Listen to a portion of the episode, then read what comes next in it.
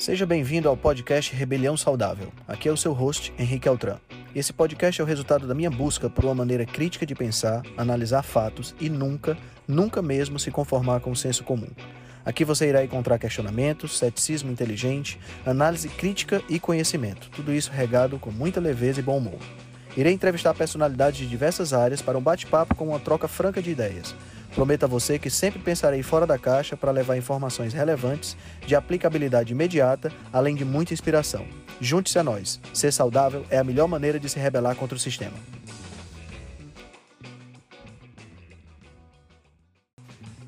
Esse é um episódio da série The Upside Down. Nessa série, eu saio do posto de entrevistador e sou entrevistado.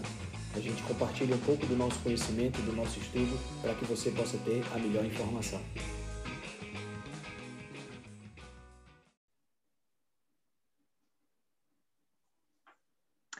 Olá, viva! Sejam todos muito bem-vindos a mais uma entrevista. Esta vez chama-se Low Carb baseada em ciência. O meu convidado de hoje sabe imenso, imenso de nutrição e de saúde. É caso para dizer que ele foi estudar nutrição para obter uma certificação formal no conhecimento que ele já tinha adquirido de maneira autodidata. A parte estudante de nutrição, ele é criador do movimento e host do podcast Rebelião Saudável ele é ainda coautor do e-book Cozinha Ancestral. Ele chama-se Henrique Altran e fala-nos do, do, Brasil. Olá, Henrique, como estás? Oi, Isabel, tudo ótimo. Olha, eu começava por, por pedir-te para, para te apresentares de maneira eventualmente mais detalhada do que aquela que eu consegui fazer, a teu respeito, e que falasses como é que, que nos contasses como é que chegaste à alimentação cetogénica, low carb cetogénica, da qual eu sei que és fã, e como é que surgiu este, esta necessidade, este interesse e esta necessidade por ir estudar nutrição, por ir aprofundar conhecimentos nesta, nesta área. Queres, queres nos contar? Claro, claro. Eu comecei a minha carreira, uh, vamos dizer assim, científica, Isabel, muito cedo na minha vida com oito anos de idade, essa é a memória mais antiga que eu tenho da época que eu comecei. Com oito anos de idade, a gente foi. A professora dividiu a turma em equipes e pediu para a gente dar uma aula sobre um tema que a gente quisesse. E na época, eu fiz uma dupla com um amigo meu, eu tinha oito anos, imagina só, faz muito tempo. E eu fiz uma dupla com um amigo meu e a gente. Era uma aulinha que era para ser de 15 minutinhos sobre qualquer tópico, uma coisa assim bem rápida, para começar esse processo de desarnar, de, de, das pessoas começarem a falar em público, essa coisa toda, né? E eu lembro que a gente extrapolou o tempo porque a gente fez uma aula de 45 minutos sobre insetos. Eu sempre gostei muito dessa parte de bicho, dessa parte de desse, dessa parte de animais, né?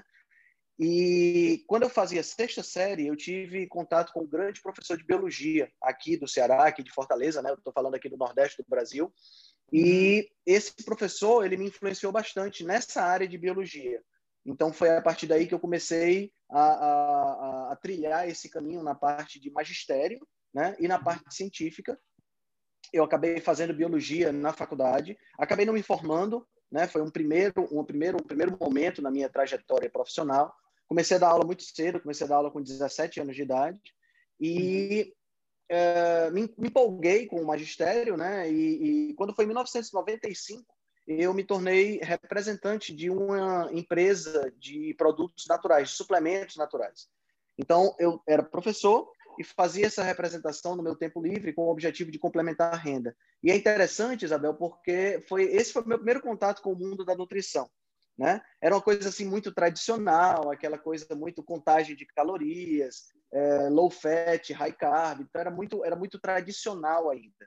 Mas aquilo ali me aproximou do mundo da nutrição e me proporcionou iniciar um trabalho de começar a estudar. Eu sempre gostei muito de estudar, né? É, minha média de leitura de livros é entre 35 e 40 livros por ano, então eu, eu leio muito, leio compulsivamente, eu sou meio compulsivo com o negócio de leitura e nessa época, então, comecei a estudar nutrição. É, eu estava, eu é, me envolvi muito com essa parte científica e, assim, apesar de ter um background na área de biologia, eu acabei caindo na falácia do veganismo, né? Eu me tornei vegetariano por dois anos, em 2015. É, acabei, acabei sendo manipulado por essa mídia que a gente sabe que é uma, uma, uma mídia de clickbait, né? Uma mídia de, de uhum. caçar cliques. E eu não, acabei caindo nisso, fui muito influenciado pelo meu irmão na época também, que se tornou vegano. Hoje não é mais vegano, nem eu sou mais vegetariano, mas foi uma coisa que me influenciou muito, porque é, na época eu não tinha conhecimento da hierarquia dos estudos científicos, que é uma coisa que nós vamos discutir nessa, nessa, nesse bate-papo de hoje. Né? E na biologia, Isabel, tudo é ensaio clínico randomizado. Tá uhum. Tá entendendo? Porque você trabalha com bicho, você trabalha com animais. Então é fácil você trabalhar com ratinhos, com cobra, com macaco, porque você divide os dois grupos e você faz o que você quiser com isso. Em, uhum. com gente é um pouco mais complicado, né? Então essa um pouquinho nuance, mais, um pouquinho só, né? Então essa nuance eu não tinha. E exatamente por conta disso eu eu me tornei vítima dessa questão, né? Eu acabei é, é, é, sendo manipulado por isso, me tornei vegetariano. Foi um dos períodos é, em termos de saúde que eu tive menor performance, né? Eu não só adoecia com frequência, como eu acabei ganhando peso. Né? E quando foi em 2017, foi quando eu tive acesso a low carb pela primeira vez. Né? Um grande amigo meu que mora aqui no Nordeste também, ele é professor de biologia, ele postou lá no Instagram que estava escutando um podcast de um tal de José, José Carlos Souto. Né? Toda, então, a, gente, o, toda a gente vai beber ao mesmo sítio, não é? Todo mundo acaba, acaba passando pela, pelo, pelo. Eu também pelo descobri o José Carlos Souto, Souto né? e, e, o Rodrigo Colesso há uns anos atrás. Também começou por aí. Exato, exato. Então, é, isso foi em 2017. Eu já gostava de escutar podcast, já tinha ideia do, do, do, do, potencial, mas eu não escutava com muita frequência. Quando eu comecei a escutar o podcast do Polícia do Solto, aí eu disse, cara, isso é fantástico, eu preciso escutar todos os episódios. Na altura devia ter o quê? Devia ter uns, uh, sei lá, 80, 90 episódios mais ou menos. E eu comecei a escutar compulsivamente todos os episódios, escutava o anterior, o, os antigos e escutava o da semana, né? E aí eu comecei a entender um pouco mais essa questão de hierarquia de estudos científicos, comecei a entender um pouco mais sobre esse assunto, e foi a partir daí que eu comecei a, a começou na minha na minha mente, Isabel, começou a ter essa dissonância cognitiva. Porque de um lado tinha um conhecimento tradicional da, e a abordagem tradicional da empresa com a qual eu trabalhava, que era a empresa de produtos de, de suplementos nutricionais. Do outro lado tinha a ciência de verdade, né? Tinha o conhecimento científico. Isso aí começou a bagunçar um pouco a minha cabeça, tanto é que em 2019 eu deixei de ser representante dessa empresa e me dediquei a comecei a me dedicar exclusivamente à minha formação no curso de no curso de nutrição, né? Eu comecei nutrição em 2018. Aqui no Brasil essa certificação demora quatro anos, né? Então se tudo der certo, esse final desse ano de 2021 eu consigo finalizar o curso e começar a atuar como nutricionista. Ah, Essa é mais bom. ou menos a minha história. Muito bom. Olha, então, exatamente porque falaste aí nos, nos, estudos científicos e porque esta nossa conversa se chama low carb, baseada em ciência, se calhar para quem nos vai ouvir é interessante perceber, uh, perceber um bocadinho dessa hierarquia dos estudos. Mas se calhar fazia-te uma pergunta, até antes disso, uma pergunta um pouco provocadora, que é assim: como é que é estudar coisas na faculdade uh, que tu sabes que já não estão assim tão atualizadas. Algumas delas, se calhar, nunca se uh, fundamentaram em, em, em, ensaios clínicos randomizados. Como é que é ter que estudar, nomeadamente para determinados exames, e escrever lá coisas que tu, que tu sabes que não é assim, porque já há investigação mais recente, mais robusta, a mostrar que não é assim. Por exemplo, a ideia de que a gordura saturada faz mal, ou que temos de comer de 3 em 3 horas, enfim, esses, esses mitos todos que por aí andam. Pois é, essa, essa talvez seja a parte mais difícil da faculdade para mim, sabe? Porque, do ponto de vista técnico, né, de, de, de, estudo, como eu sempre fui uma pessoa que gostou muito de estudar, então isso não é um problema, né? Uhum. Mas agora, você ter que escutar da boca do professor determinadas coisas e que você sabe que não tem nenhum substrato científico, né? São, são balelas científicas, são mitos completos, dogmas que já de, deveriam ter caído por terra. Então a, a, coisa acaba ficando, acaba você, assim, você fica é, ao mesmo tempo você tem certeza daquilo que você sabe, mas você fica meio você fica se segurando para não abrir discussões, para não abrir debates e para não atrapalhar a aula. Eu nunca fui uma pessoa de, de, de gostar muito de polemizar as coisas, mas realmente é, um, é, um, é, um, é, é difícil. Já aconteceram algumas discussões em sala de aula, nas quais eu não consegui me controlar, e as, é, infelizmente. as discussões acabam, acabam levando, é, Isabel, para um terreno que acaba sendo a falácia da autoridade acaba prevalecendo. Né? E aí eu prefiro não entrar nesse mérito e ficar na minha, né? não, não discutir mais. Quando você começa, quando você apresenta as informações, né? quando você apresenta os estudos e a pessoa que está debatendo com você, ela começa a dizer, ah, mas o fulano de tal é de Harvard, o fulano de tal é da faculdade Y, X, Y, Z, e, portanto, ele tem razão e você não. Uhum. Né? Então eu começo a. Aí nessa hora eu me calo e fico na minha porque não tem como discutir. Eu procuro ter muita paciência, né? Procuro ter muita paciência no, quando eu estou assistindo aula e res, tentar respeitar o professor para que eu não vire foco e nem centro das atenções. Porque eu fui professor durante muito tempo. E eu sei como não é interessante você estar nos holofotes da, da, do professor do ponto de vista de ser aquele cara que pensa diferente ou hum. qualquer outra coisa, porque isso acaba atraindo um, uma atenção desnecessária para você, né, como aluno, e quando você está muito no foco, o professor acaba exigindo mais numa correção de prova e outras coisas. Então, eu prefiro ficar na minha, eu tento trabalhar muito com paciência. Quando eu encontro uma abertura com algum professor, eu tento fazer, eu tento conversar sempre em particular, né, para não para não levantar não levantar não questionamentos na frente da turma. Exato, exato, para não levantar nenhum tipo de, de polêmica na frente da turma, né? Porque para não é, mexer com a, com a, autoridade do professor na frente de uhum. todo mundo, né? E para mim a parte mais importante, Isabel, é trabalhar para ter é, as melhores notas possíveis, né? Uhum. Então estudar muito, mesmo que seja estudando coisas erradas, né? Eu costumo dizer que eu respondo muito errado para poder tirar 10 na prova, né? Mas é, é, infelizmente é a realidade que a gente tem na formação em nutrição e assim, pelo que eu tenho visto, que eu tenho conversado com pessoas de fora do país, não é uma realidade muito diferente em outros lugares. Infelizmente é a realidade vigente hoje. São dogmas, são é, estratégias pseudocientíficas né, que não tem fundamentação nenhuma e que, por conta disso, a gente acaba vivendo o mundo que a gente está vivendo hoje. Né? É, é, é muito fácil você, como nutricionista, passar para a pessoa uma dieta é, com 55% de carboidrato, que é o que a gente aprende na faculdade, e a pessoa cumprir a dieta, depois ela chega na sua frente dizendo que não teve resultado, e é muito fácil você dizer que a culpa é dela. Uhum. Né? Porque, afinal de contas, você. Né? Em vez de mudar a estratégia, em vez de uhum. rever aquilo que você está fazendo, você joga a culpa no, no, no, paciente, né? joga a culpa no cliente, e você fica no alto do seu pedestal, achando que tudo que você sabe está certo, e muitas vezes nem sequer questiona essa atitude.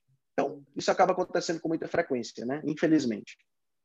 Sim, e em relação a isso que dizias da falácia da autoridade, uh, fizeste-me lembrar uma frase também célebre do, do Dr. Souto, que diz que, infelizmente, pratica-se muita nutrição baseada em eminência e não baseada em evidência, não é? É porque o professor Exatamente. disse, o doutor de Harvard disse, o investigador não sei de onde disse, mas, mas com pouca base em estudos. Infelizmente, essa é um pouco a realidade também aqui, pelo menos nos países que conheço, aqui para os meus lados. É, é, tem outra questão também, Isabel, que é a, a, a, o pouco conhecimento prático.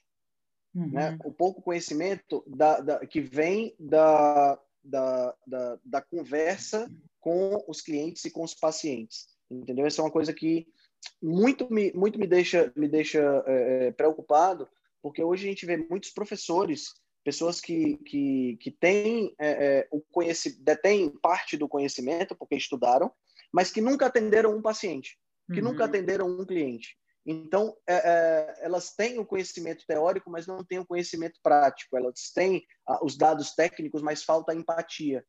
E aí, exatamente por conta disso, elas acabam, acabam entrando em, em determinadas contendas, determinados debates e abordando determinados assuntos, aonde a pessoa não tem como falar, porque ela nunca atendeu uma pessoa. Porque, é veja, tem um caso específico aqui no, no, no, Brasil, que é um cara que fala muito sobre, contra a dieta cetogênica. Né? O Instagram dele é só falando contra a dieta cetogênica, e ele cita todos os livros de bioquímica que você puder imaginar, e cita todas as, uh, sabe? Ele cita tudo que você puder imaginar de bioquímica, ele, ele, ele cita para dar suporte para a argumentação dele. Até em estudos em ratos ele chega a, a mencionar.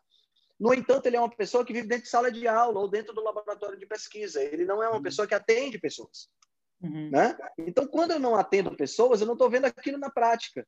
Então, é como se ele tivesse cego para a teoria. Né? Ele está tá cego vendo apenas a teoria. Né? Mas é, é, é se eu chego para ele e digo que eu faço dieta cetogênica há mais de três anos e que eu não perdi nada de massa magra, pelo contrário, eu perdi só gordura e ganhei massa magra, então ele vai dizer que eu não existo.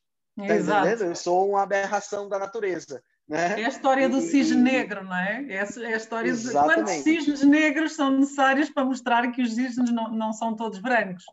Mas, mas em, em, nutrição Exatamente. é preciso muito cisne negro, não é? Para provar que não, não são todos brancos.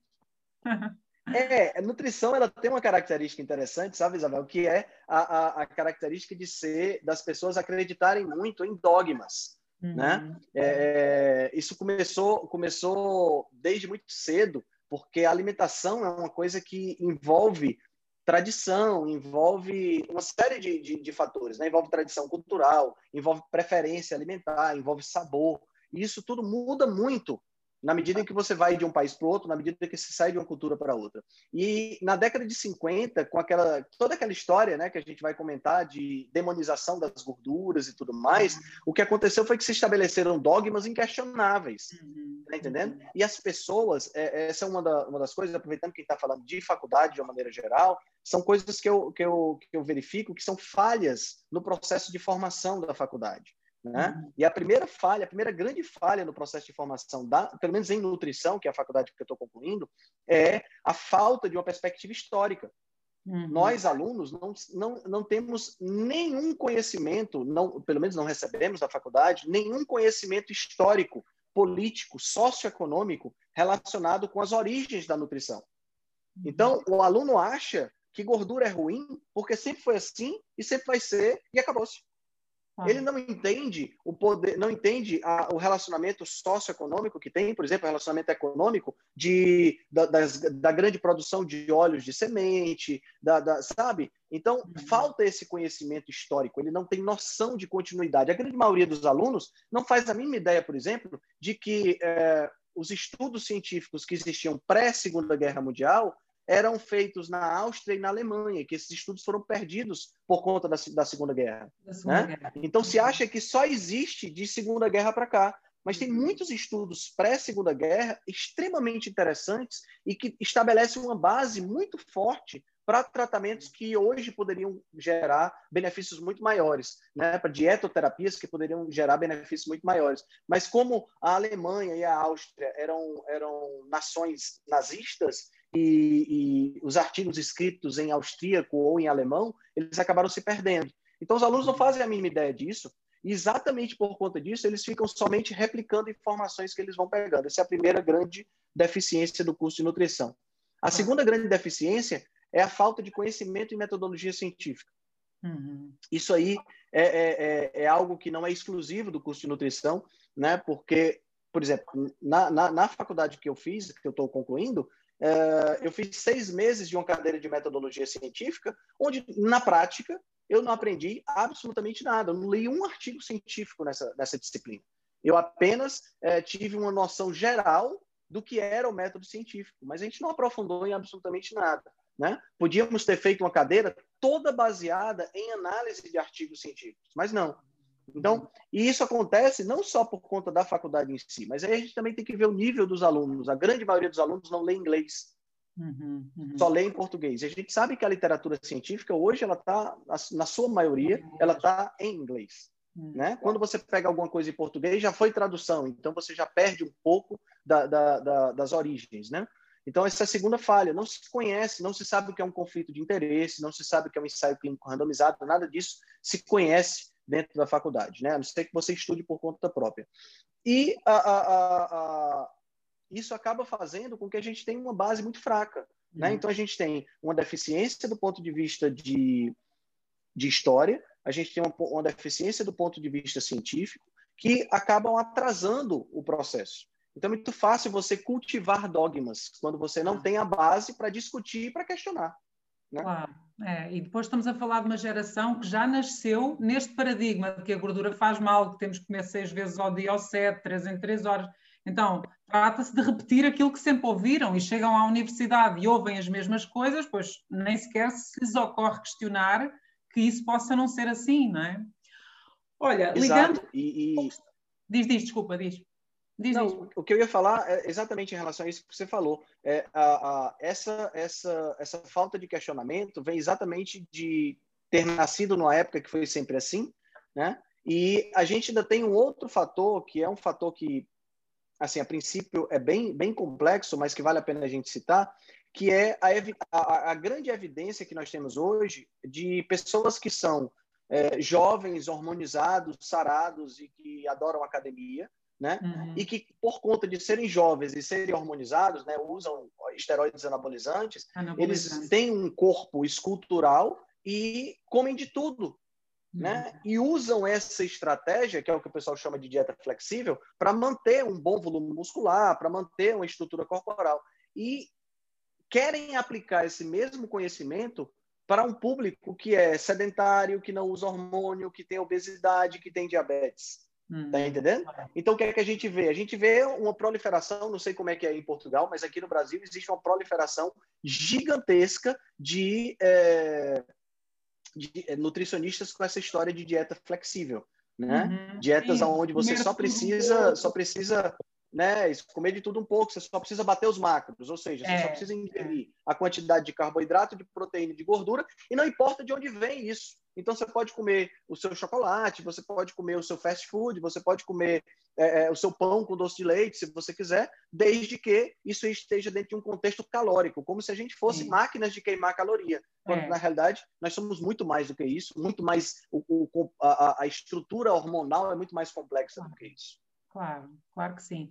Aqui é o mesmo paradigma, porque eu às vezes vou a determinadas livrarias e dou-me ao trabalho de olhar para livros escritos por alguns profissionais dessa área né, de, de nutrição e vejo uh, planos alimentares com recomendação de gelatina à meio da manhã, fiambre, que é uma carne processada, e essa sim, nós sabemos que não nos traz saúde nenhuma, e outras coisas aberrantes do género. Portanto, parece que o foco uh, é mesmo, é, é, outro que não a saúde, porque se o meu foco fosse a saúde, eu nunca recomendaria a alguém que comesse gelatina, por exemplo, que é a coisa mais ultraprocessada, não é? Basta ler o rótulo. Exatamente. Enfim, outros exemplos.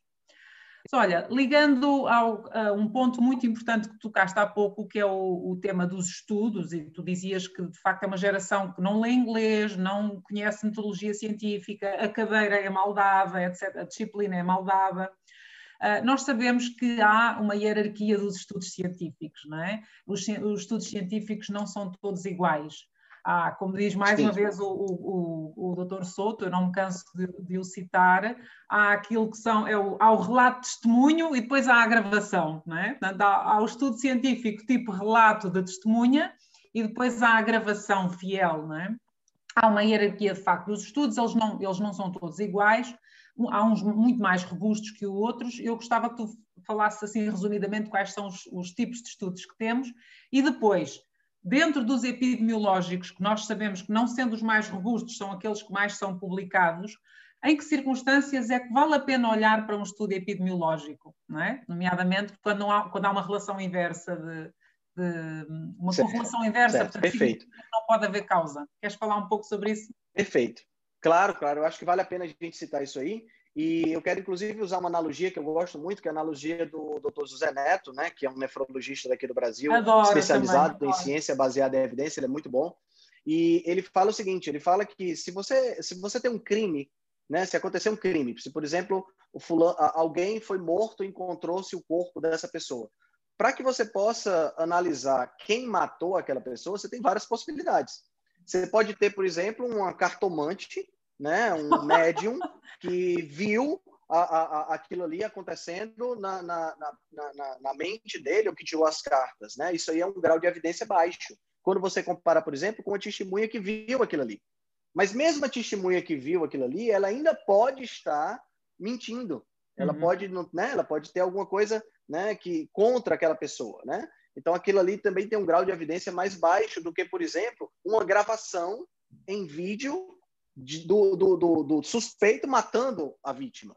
Né? Então, a gravação em vídeo, e se essa gravação em vídeo estiver nítida o suficiente, né, for em 4K e que você consiga ver o rosto da pessoa que está matando, ela é quase uma prova é, é, é, cabal de que aquela pessoa realmente matou. Né? Você analisando o vídeo e vendo que aquele vídeo não foi adulterado, então ele é uma prova cabal de que a pessoa realmente cometeu aquele, aquele, aquela infração. Então, na ciência é mais ou menos a mesma coisa. Né? O que é interessante, Isabel, é entender que na ciência uma coisa não invalida a outra, uhum. tá? mas eles se complementam para que você possa ter uma visão mais fidedigna do universo que você está tentando analisar. O que as pessoas não entendem é que ciência não é uma, uma, uma coisa estática. A ciência é uma coisa dinâmica, mas ela precisa que você tenha um conhecimento básico da ciência, né, da estatística, para que a partir daí você possa entender essa, essa dinâmica. Tá? E a gente não pode nunca deixar de entender e deixar de e ser ingênuo a ponto de achar que isso não tem influência, que é a questão política e a questão econômica que influencia diretamente. Uhum. Né? Então, uh, falando especificamente dessa questão, um pesquisador ele tem praticamente uma obrigação em uh, publicar determinada quantidade de trabalhos, porque se ele não publicar, o laboratório dele deixa de receber verba. Uhum. Né? Então, existe na, na, dentro da ciência um, uma, uma, expressão que é o publish or perish, né? publique ou pereça. Se você não publicar, publicar, você entra no ostracismo científico e você acaba sem ter verba para realizar as pesquisas. Uhum. Então, isso acaba forçando pesquisadores a publicar qualquer coisa.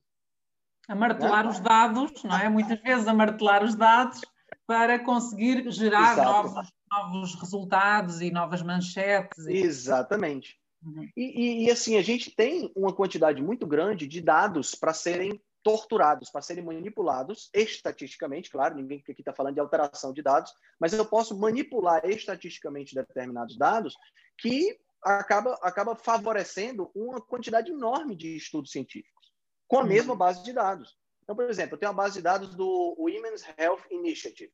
É um grande ensaio clínico randomizado que foi feito lá nos Estados Unidos. Né? Quando eu pego essa base de dados, para o pessoal que está vendo a gente, é como se a gente tivesse um arquivo do Excel com muitas colunas e muitas linhas. Então, eu tenho a coluna do peso, eu tenho a coluna da taxa de gordura, eu tenho a coluna do colesterol, eu tenho várias colunas. Então, eu abro aquele arquivo do Excel gigantesco e digo assim: hoje eu estou querendo estabelecer, deixa eu ver, uma relação entre peso e colesterol. Eu tiro as outras colunas, junto as colunas que eu quero estabelecer a relação, e aí eu manipulo estatisticamente os dados para estabelecer essa relação. Uhum. Pronto, eu tenho um trabalho científico e é por isso que existem faculdades como a Faculdade de Harvard que publicam copiosamente. Né? A gente tem estudos saindo da Faculdade de Harvard praticamente todos os meses. Ou eles falam mal da carne, ou eles falam bem das plantas, ou eles falam mal da gordura saturada, ou eles falam mal do leite, né? Ou eles falam, sempre tem, ou eles falam que a gente tem que comer carboidrato, senão a gente morre. Todos esses estudos se baseiam na mesma fonte de dados, simplesmente com uma manipulação diferente para que a gente possa chegar na, na, no dado que ele está querendo. Se você puder, é, Isabel, eu queria compartilhar um slide agora. Eu não uhum. sei se uhum. você liberou para mim o um compartilhamento de tela. Ah, posso fazer Não, não está liberado. Agora? Não está? Então vou fazer isso agora. Vários participantes podem compartilhar simultaneamente. Isso, Creio que agora está. Essa opção. Pronto. Eu vou compartilhar. A... Deixa eu ver, cadê? Achei. Pronto. Você está vendo a minha tela agora? Estou sim, estou. Perfeito. Então, o que vocês estão vendo aqui é um, um gráfico mostrando a hierarquia da evidência científica. Né? Uhum. E eu queria, antes de começar a falar especificamente sobre a evidência científica, eu quero falar disso que está no círculo do lado. Vídeo de YouTube, experiência pessoal, intuição, instinto paternal, alguém que eu conheço, um blog, um livro, a opinião de algum guru. Nada disso é evidência científica. É importante Muito ficar bom. claro isso, né? porque realmente não é evidência científica. O que é evidência científica é aquilo que é publicado em revistas científicas e, mesmo assim, nós precisamos dar uma certa analisada para entender o que é que essa ciência, o que é que isso quer dizer para a gente. Então, a pirâmide da, das evidências da hierarquia, ela mostra na base dela as evidências mais fracas, tá? Então o que é que nós temos? Nós temos relatos de caso, artigos de opinião e cartas ao editor na base da pirâmide. O que é, que é um relato de caso? Para simplificar aqui para o pessoal, Eu sou um nutricionista e eu encontro aqui, por exemplo, uma pessoa que tem uma doença rara, uma doença genética rara. Né? E essa pessoa que tem uma doença genética rara, eu é, é, começo a fazer o tratamento dela e de repente eu consigo controlar essa doença de uma maneira nova, de uma maneira com low carb, por exemplo. Aí eu escrevo um artigo científico relatando o caso daquela pessoa. É um uhum. indivíduo Não é eu escrevi o caso, é uma evidência básica. Uhum. Né? É uma evidência bem baixa. Né? Ou então, por exemplo, eu escrevo um artigo de opinião. No meu blog, no meu Instagram, por exemplo, tem vários artigos de opinião que eu escrevi. Uhum. É, é uma opinião, uma opinião particular minha, baseado no que eu estudei. Então, é uma evidência baixa. Né? Quando eu subo um degrau na evidência científica, então eu estou fazendo o quê? Estou falando do estudo em animais. No caso dos estudos em animais, eles podem ser extrapolados para, para, para gente, para seres humanos? Podem, mas a gente tem que ter algumas ressalvas. Né? Uhum. Não é fácil você extrapolar um estudo em animal para seres humanos. Né? Por exemplo, teve uma vez que eu estava numa, numa palestra de um professor amigo meu e ele estava falando hum, assim com muita muita animação, muita muita motivação. Ele estava falando dos efeitos da curcumina para evitar o Alzheimer. Uhum. E dizendo que a curcumina era maravilhosa e mostrando gráficos. E eu estava assim, cara, que fantástico, vou começar a comer curcumina a partir de hoje, né? e aí, eu, aí, aí, teve uma hora que ele colocou um slide e tinha lá, é, tinha a referência né, do estudo, eu baixei o estudo na hora mesmo. Quando eu estava olhando, o estudo tinha sido feito em ratos. Pois. Uhum. Aí isso já levanta a pulga atrás da orelha, você vê que o estudo em ratos, o estudo em animais, ele é está na base, ele é o segundo nível de evidência, o segundo degrau. Aí eu perguntei para ele, professor, esse estudo foi feito em ratos, não foi? Ele disse, foi. É, quanto de curcumina esses ratos estavam comendo por dia para ter esses resultados que o senhor está falando? Aí ele disse, mais ou menos um grama por quilo de peso. Bom, isso aplica aos seres humanos. Um rato pesa meio quilo. Foi. Então, meio quilo, 400 gramas. Então, se eu pegar um rato e colocar meio grama de curcumina, pô, isso é muito fácil de fazer. Claro. Mas como é que eu faço isso com gente? Claro. Um claro. cara como eu, que pesa 75 quilos, eu vou colocar 75 gramas de curcumina. Aí ele disse: Não, Henrique, não é bem assim, a, a, a taxa de conversão não é essa. E eu digo: Qual é a taxa de conversão? Ele falou em torno de 40% a 50%. Eu digo: Mesmo assim, Uhum. São 35 gramas por dia de curcumina. Quer dizer, eu vou praticamente comer só curcumina, não vou comer mais nada na minha vida. Né? Então a gente tem que ter muito cuidado nessa extrapolação. Mesma claro. coisa se a gente estiver trabalhando, Isabel, com estudos in vitro. Quando a gente pega cultura de células que estão em placas de Petri, como a gente chama no laboratório. Que é muito comum o, o, os estudos serem feitos com, por exemplo, uh, uh, substâncias de origem vegetal contra câncer. Uhum. Como é o caso, por exemplo, do sulforafano, que é presente no brócolis, né? Então, se pega o sulforafano, se coloca dentro da placa de Petri e as células cancerosas não conseguem crescer. Mas daí a dizer que isso aí vai ter um efeito protetor ou contra o câncer, né? Protetor contra o câncer ou que vai curar ou vai resolver o câncer dentro do corpo da pessoa, é muito mais difícil. Eu não sei nem se essa substância vai ser absorvida. Ah. Tá entendendo? Então, esse é, é, o segundo grau. Aí, estes estudos, desculpa interromper, estes estudos, quando muito, permitem-nos levantar hipóteses para depois ensaios clínicos randomizados, verdade? Exatamente, é a base para que eu possa, a partir daí, eu possa estabelecer um ensaio clínico. Porque veja bem, se eu coloco o sulforafano na célula cancerosa na placa de Petri e ele não inibe o crescimento, eu não vou fazer um ensaio clínico randomizado. Porque ele não funciona mesmo no, na cultura de células, imagina dentro do corpo, aí é que ele não vai funcionar mesmo. Então, é. tenho que primeiro trabalhar com animais e com cultura de células, para depois eu subir para os ensaios clínicos randomizados. Né? Então, nós temos estudos transversais, estudos de caso controle e estudos de coorte, são os característicos estudos epidemiológicos. Aí vai depender só do tipo, mas a, a hum. ideia é que sejam estudos epidemiológicos. E o que, é que qual é o grande lance do estudo epidemiológico, falando aqui na questão da nutrição, que é a minha área? É que esses estudos, eles entrevistam as pessoas. Então, a base do estudo, ela já é uma base pouco confiável. Uhum. Porque eu vou fazer um questionário de frequência alimentar. Eu gosto muito de citar um exemplo, Isabel, que eu estava analisando uma, uma tese de doutorado, onde a pesquisa da, da pessoa era sobre cafeína e gestantes, gestantes e mulheres no puerpério, né, que acabaram de dar à luz à criança. E o questionário que ela usou tinha 110 perguntas. Uf! é muita pergunta, né? E ela usou esse questionário uma semana antes da criança nascer e depois uma semana depois da criança nascer. Aí, você tem filho, Isabel? Não, não tenho. Mas não consigo filho, né? imaginar. Né? Você... mas, mas consegue imaginar, né? Eu tenho dois filhos e eu não os pari. Então imagina, né? Eu já, já sei exatamente como é que é uma mulher no puerpério. Agora tu imagina o seguinte, imagina que a mulher deu à luz a uma criança. Sete dias depois tem um pesquisador pedindo para você responder um questionário de 110 perguntas claro. e você tá com os seios doloridos porque o menino está mamando a primeira vez, você está toda dolorida porque você acabou de passar por uma cesárea, por um parto normal, o menino está chorando, você não consegue dormir. Uhum. Como é que eu posso esperar que essa pessoa vai responder esse questionário de forma fidedigna ou se faz simplesmente jogar as perguntas? Eu gosto de citar esse exemplo porque esse exemplo é assim, é o extremo, uhum. né? Então, assim, quando você pega um questionário de frequência alimentar, ele tem vários problemas. O primeiro problema é esse. Eu respondo lá a primeira pergunta legal, a segunda, a terceira, a quarta, a quinta. Quando chega da décima para frente, eu não estou ganhando nada para responder esse questionário. Por que, que eu tenho que dar atenção para ele? Eu vou marcando lá o que eu quero. Esse é o primeiro problema. E depois a memória, O segundo problema... Né? Claro, claro. O segundo problema é que um questionário como esse, Isabel, ele, é, ele pode ser um questionário que direciona a sua pergunta, por, a sua resposta. Por exemplo, quantas porções de carne você comeu no ano passado por semana? Aí você tem lá a opção A, uma porção, duas porções, três porções, cinco porções, mais do que isso. Mas veja que o questionário não pergunta se você comeu essas porções com batata frita, hum. pão e Coca-Cola. Claro. Ele pergunta quantas porções de carne você comeu. Então você vai incluir a carne do hambúrguer, você vai incluir o, a salsicha, você vai incluir o presunto, né? Você vai incluir carne e você vai incluir o churrasco. Então, você vai incluir todos os tipos de carne. Você vai processado e não processado. Você vai incluir os acompanhamentos, porque você, é, via de regra, a grande maioria das pessoas não come só carne. Eu sou carnívoro.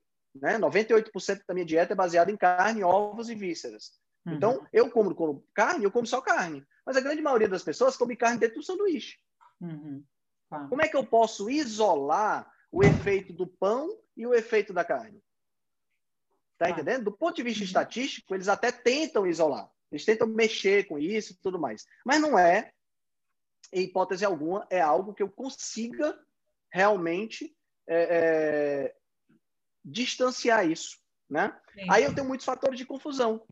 Né? Eu tenho, por exemplo, o viés do paciente saudável. O que é o viés do paciente saudável? O viés do paciente saudável é aquele indivíduo que escutou desde sempre de que vegetais fazem bem e de que é importante fazer atividade física e de que é importante não fumar e usar o cinto de segurança. E, e esse indivíduo morre mais tarde. E carne faz mal. E esse indivíduo morre mais tarde. Mas será que ele está morrendo mais tarde porque ele está comendo menos carne? Ou será que ele está morrendo mais tarde porque está comendo mais planta? Ou será que ele está morrendo mais tarde porque ele não fuma?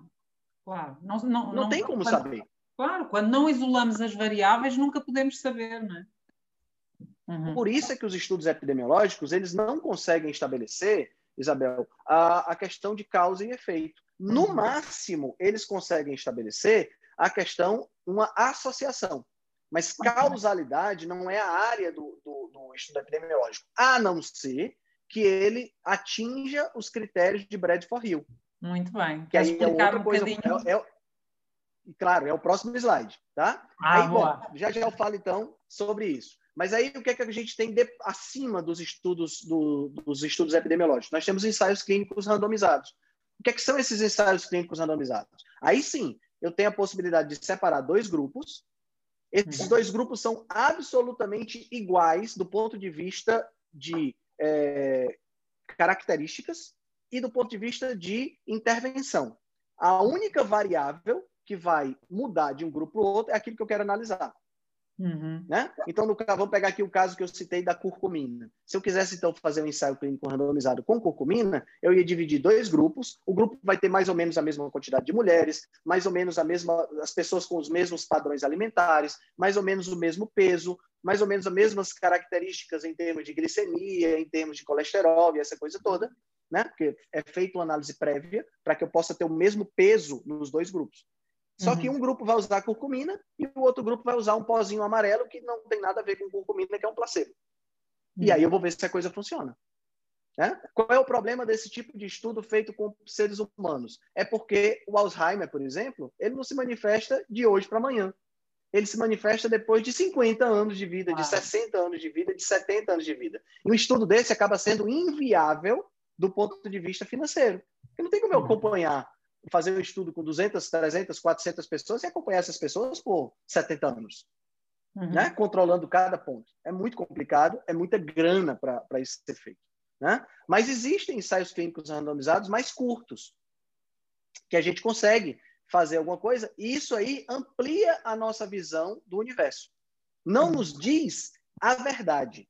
Esse é o ponto mais importante da ciência. A, a, a gente, na, na, do ponto de vista epistemológico, né, a gente nunca vai ter acesso à verdade. Porque a verdade vai sempre estar sendo filtrada pelos nossos órgãos do sentido. Pelos uhum. meus olhos, pelos, pelo meu nariz, pela minha boca, pela minha leitura e pelo meu cérebro. Então, sempre tem um filtro em relação àquilo que eu estou vendo. A questão é que eu tento, com esses ensaios clínicos randomizados, me aproximar da verdade. Uhum. Mesmo sabendo que eu nunca teria acesso a ela, eu tento me aproximar. Né? Então, é isso que o ensaio clínico randomizado permite. E, no final das contas, eu tenho, que é o, o ponto máximo aí da hierarquia, que são as meta-análises e revisões sistemáticas, que é quando eu pego vários estudos, analiso vários estudos e tento juntar, unir esses estudos para que eu possa tirar uma conclusão única. Uhum. Né? Então, as meta-análises são muito interessantes por conta disso. Mas as meta-análises, eu particularmente não considero superiores aos ensaios clínicos. Por quê? Uhum. Porque se eu não tiver uma ferramenta de análise, de seleção e de análise desses estudos que vão participar da meta-análise, eu posso estar selecionando um bocado de estudo ruim Exato. e, portanto, uma meta-análise ruim. Né?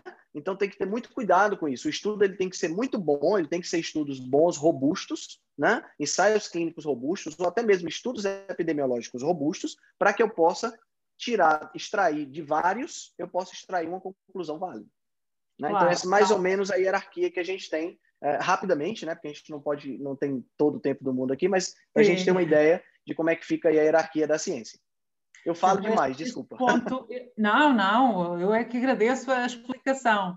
Eu queria só salientar este ponto que tu acabaste de dizer, que é a meta-análise, embora se, sendo o nível mais elevado de evidência, depende dos ingredientes, ou seja, dos estudos que são incluídos nessa meta-análise. Isto é como um bolo, se os Exato. ingredientes forem maus, o bolo vai ser mau.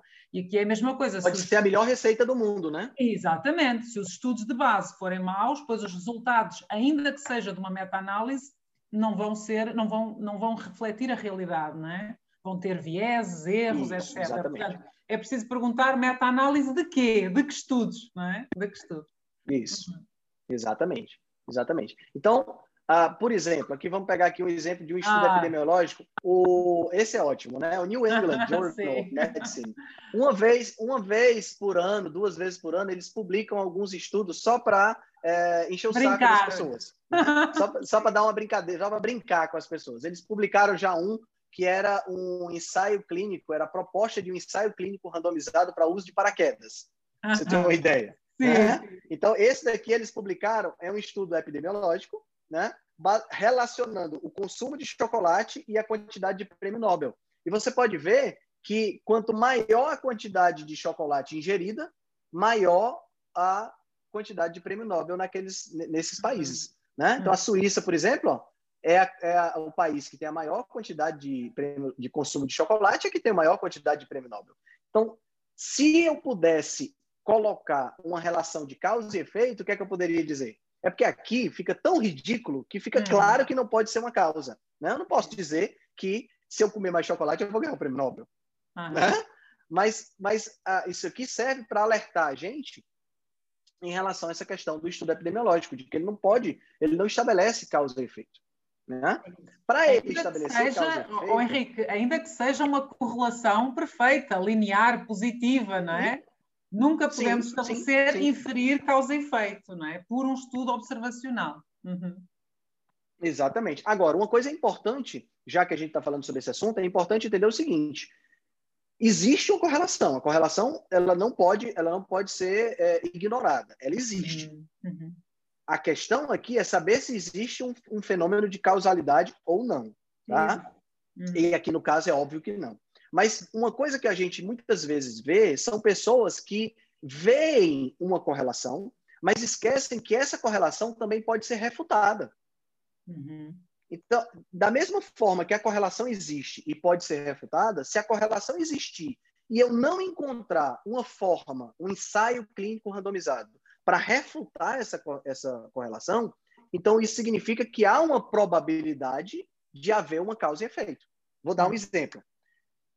Se a gente pegar, eu vou, posso até mostrar esse gráfico para o pessoal, se a gente pegar a, o gráfico que, que, que relaciona uma correlação entre o consumo de óleos de semente, que são os óleos vegetais, e o aumento das doenças crônicos degenerativas, doenças cardiovasculares, câncer, derrame e por aí vai, é um gráfico que exibe uma correlação.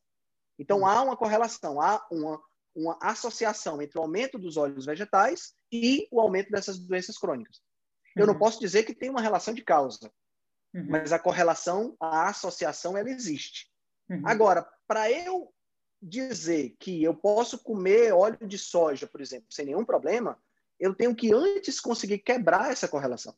Uhum. E nenhum ensaio clínico randomizado até agora conseguiu quebrar essa correlação. Uhum. Uhum. Entendeu? Então, isso, isso, torna mais próximo a causalidade. Uhum. Né? Esse é um dos pontos que o Bradford Hill mexeu na, na, no, nesse paper, né, nesse estudo, que é o estudo mais famoso dele depois da, da, do, da, das pesquisas que ele fez com o cigarro. O Bradford Hill ele foi um dos cientistas que estabeleceu a relação entre o tabagismo e o câncer de pulmão. Uhum, uhum. Só que no caso do Bradford Hill, a, no caso do, do tabagismo e do câncer de pulmão, a, o primeiro item que você está vendo aqui, que é a força, né? essa força que, que o Bradford Hill colocou no estudo dele é uma relação estatística, estatisticamente muito forte entre o fator A e a doença. No caso aqui, o cigarro e o câncer. Uhum. O fator, no caso do cigarro e do câncer, é de 200 vezes.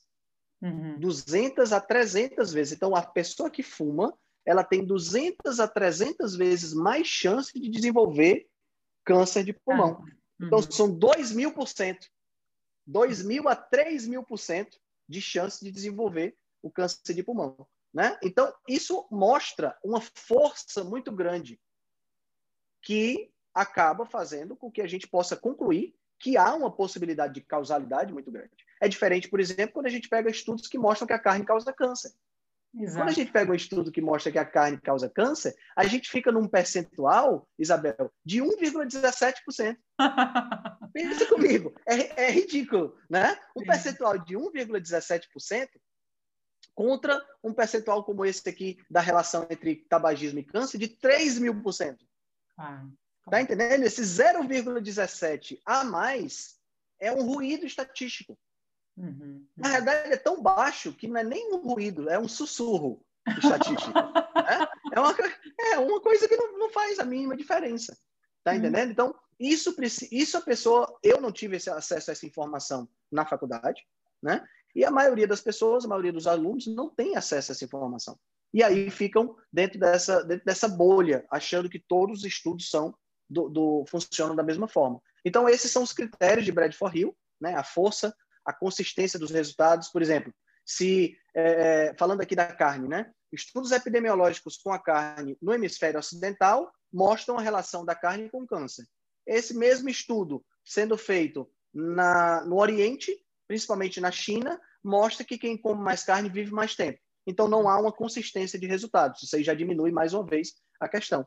Especificidade, temporalidade, por exemplo. É, é, Para que A cause B, A tem que vir primeiro. Eu não Exato. posso dizer que A cause B se o B apareceu e o A vem depois. Não, não faz sentido também. Né? Existe um gradiente biológico, ou seja, se A causa B, se um A causa B, 2A vai causar mais ainda. Mais. 3A vai causar muito mais, e assim sucessivamente. Né? Precisa haver uma plausibilidade biológica, precisa haver um mecanismo que mostre que uma coisa causa outra. Né? E aqui é, vale a pena, vale a pena, é, é, vale a pena a gente conversar, porque nesses estudos que associam carne e câncer, por exemplo, nenhum desses fatores entra na questão da carne do câncer. Né? Você não tem força, você não tem consistência, você não tem especificidade, você não tem temporalidade, você não tem gradiente biológico, você não tem coerência, você não tem experimentação. Aí os cientistas fazem o quê? Aqueles cientistas que ficam querendo mostrar que a carne causa câncer. Eles ficam procurando mecanismos que tenham plausibilidade biológica para poder evidenciar que a carne causa câncer e eles não acham. Tá entendendo? Não tem como achar. Muitas vezes é mesmo último... uma questão de ideologia, né? Ideologia e dogma. Exatamente. Uhum, uhum. Exatamente. O último que eles tentaram, uh, tentaram recentemente é o temal, né? Que é o trióxido, é, o óxido de trimetilamina, né? Sim. E o temal, ele é um produto aqui para o pessoal que está assistindo a gente, o temal ele é produzido pela degradação da L-carnitina, que está presente na carne vermelha, pela microbiota do intestino.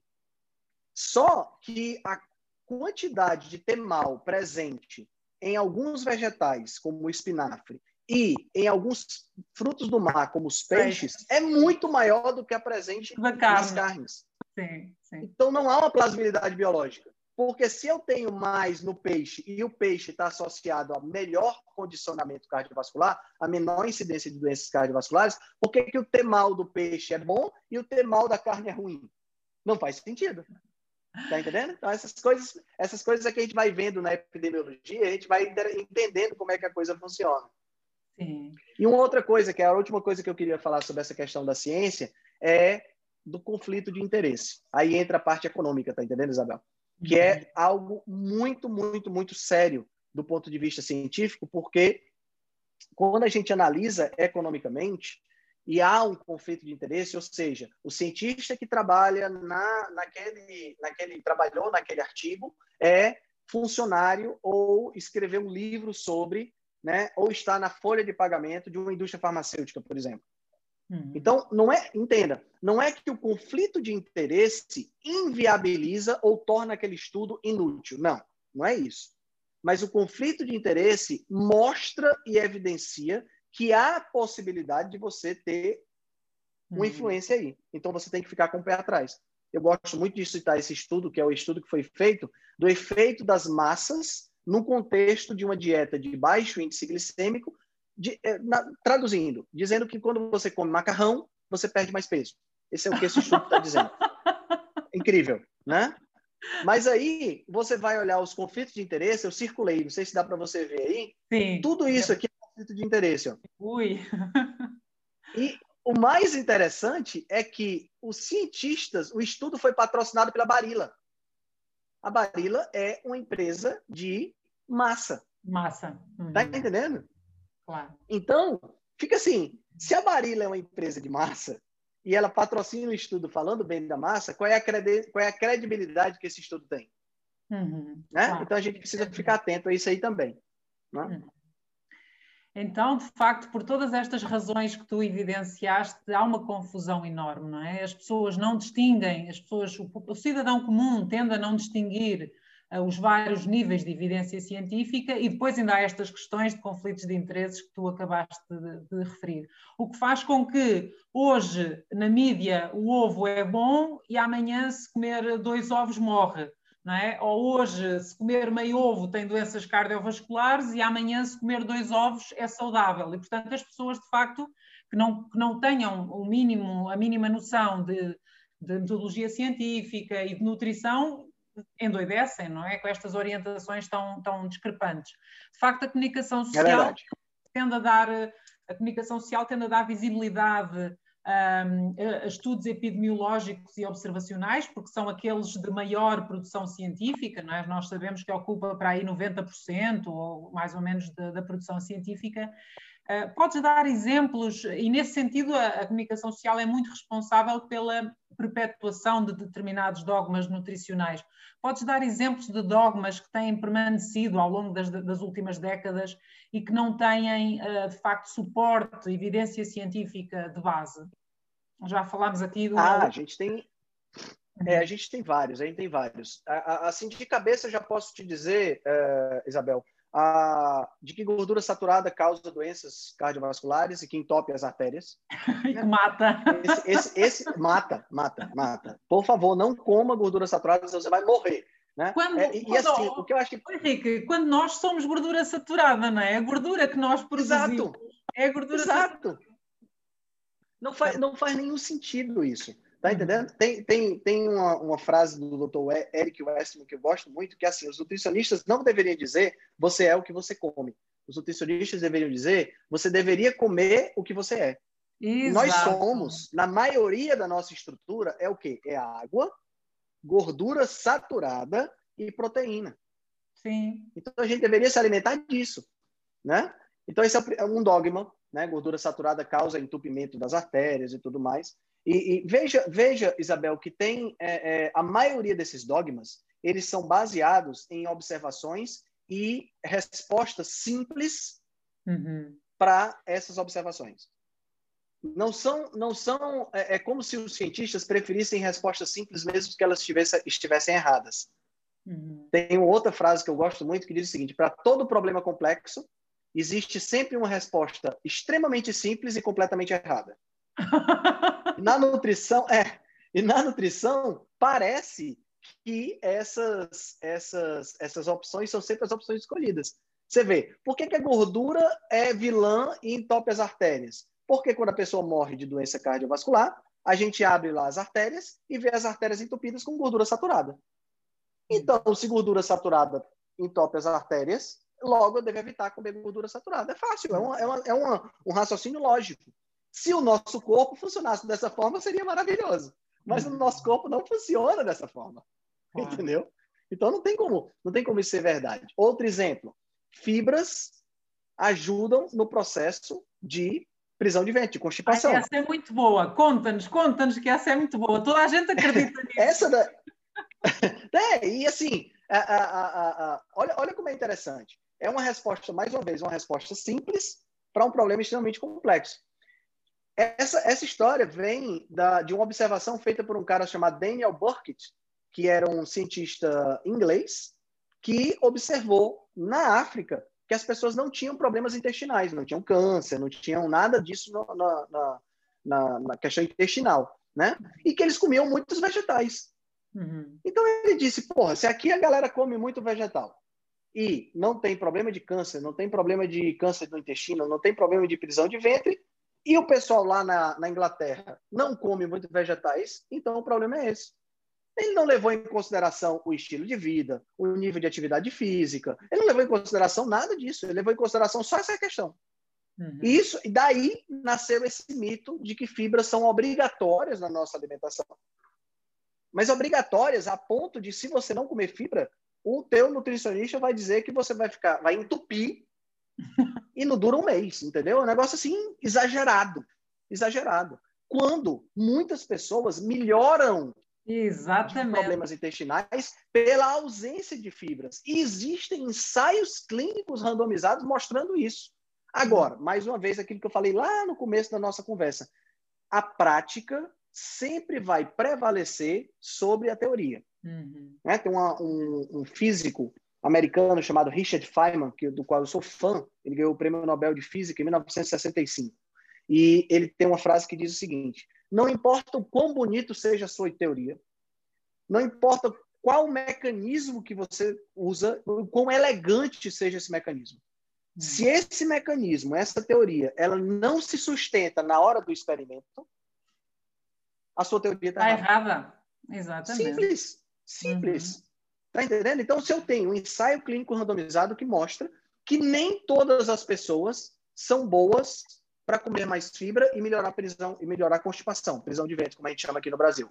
Logo, se eu tenho um ensaio clínico, eu não posso querer empurrar fibra para todo mundo. Claro. Mas é assim que os nutricionistas fazem. Uhum. O que eu aprendo na faculdade é que se eu não tiver uma dieta com 25 gramas de fibra no mínimo, eu não tiro 10 na dieta. Tá entendendo? Eu preciso quando, ter uma dieta com quando, 25 Quando nós sabemos que, por exemplo, com jejum e com água, pomos muito mais facilmente o intestino a funcionar do que entupindo o intestino com, com fibra. Exato. É? Porque, é, se você imaginar, as fibras não são digeridas, tá entendendo, Isabel? Então, se você imaginar que o intestino grosso é uma pista, né? uma pista, uma autopista, né? uma, uma estrada, e você, nesse, nessa, nessa estrada, você consegue trafegar 500 carros por minuto e agora você está colocando 2 mil carros por minuto, o que, é que vai acontecer nessa autoestrada? Claro, vai entupir tudo. Por alguma via, por alguma via mágica, os carros vão passar mais rápido? Não. Se eu estou colocando mais coisa, mais material, vai congestionar. Uhum. E é o que se observa. Mas aí entra aquilo que eu te falei do dogma. O nutricionista diz: coma mais fibra e beba água. Aí o paciente volta e diz: doutor, eu estou pior. eu estou pior do que eu estava. Antes eu ia no banheiro de dois em dois dias, agora eu estou indo no banheiro de cinco em cinco dias. Ah, mas é porque você tem que beber mais água. Mas eu estou bebendo. Beba mais. Hum. O nutricionista não tem a capacidade de questionar um dogma, de questionar uma informação e pensar, porra, será que não era para diminuir a fibra desse cara? Ao invés de ficar entupindo ele com mamão, com maçã, com alface, com brócolis, será que se eu tirar isso não vai resolver? Porque veja bem, pode ser que não resolva, pode ser que a causa ainda seja outra causa. Tá entendendo? Mas eu tenho que pelo menos imaginar outras soluções. Questionar o status quo é fundamental. O Henrique, ainda há depois quem não tenha efeitos a comer vegetais e saladas e vá comprar produtos industrializados à base de fibra, não é? Ou suplementos à base de fibra por alegadamente serem mais eficazes, não é? Portanto, é, é Isso, e, a indústria, e a indústria de suplementos ama, né? Esses dogmas são um prato cheio para a indústria de suplementos. Claro. Claro. Né? E essa é outra coisa que vale a pena a gente comentar aqui, é que se você entrar numa loja de suplementos nutricionais, 95% do que tem lá é propaganda, não é ciência. Tá entendendo? A e maior tu, parte desses suplementos é só grande, propaganda. falas com grande conhecimento de causa, não é? Porque estiveste por, bem por dentro dessa área. Uhum.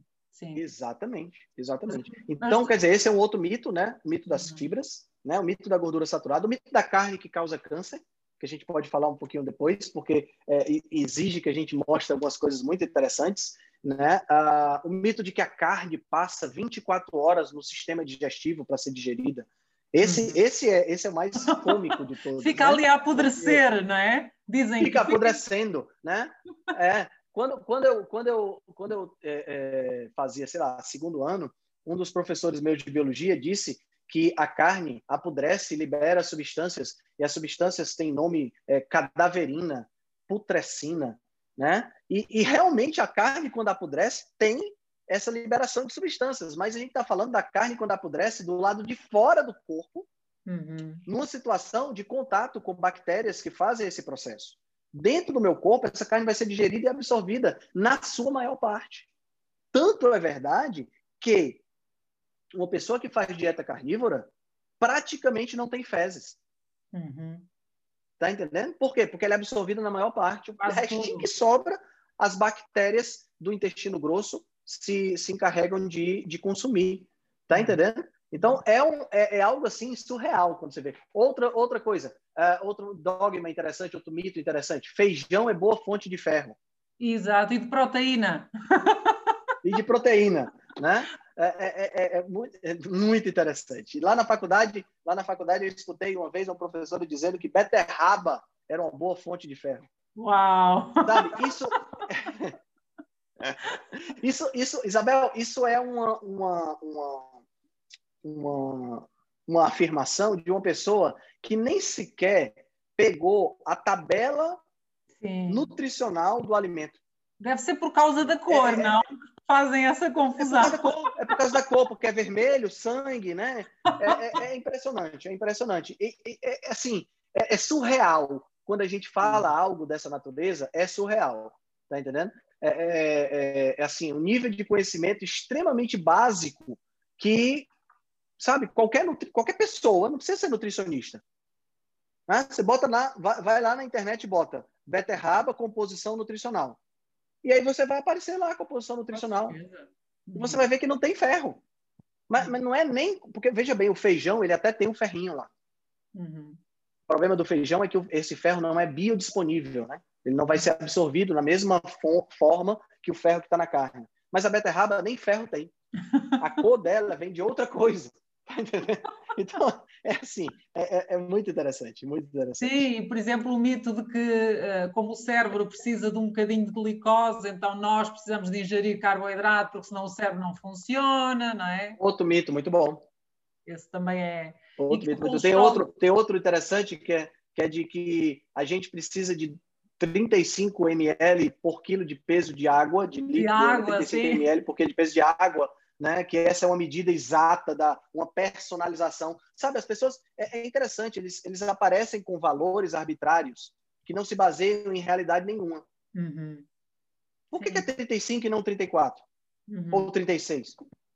Sabe? É uns valores assim que surgem. Por que que, por que, que esse, por que, de onde vem, é, é, é Isabel, esses percentuais de é, 20% de proteína, de 15% de proteína, de 50% de carboidrato. Onde é que vem isso? É um pouco arbitrário. Qual foi um ensaio né? clínico? É 100% é arbitrário. 100% uhum. arbitrário. Uhum. Tá entendendo? Então, e assim, se acredita nisso como se fosse a lei. Uhum. Essa é a parte mais interessante. Entendeu?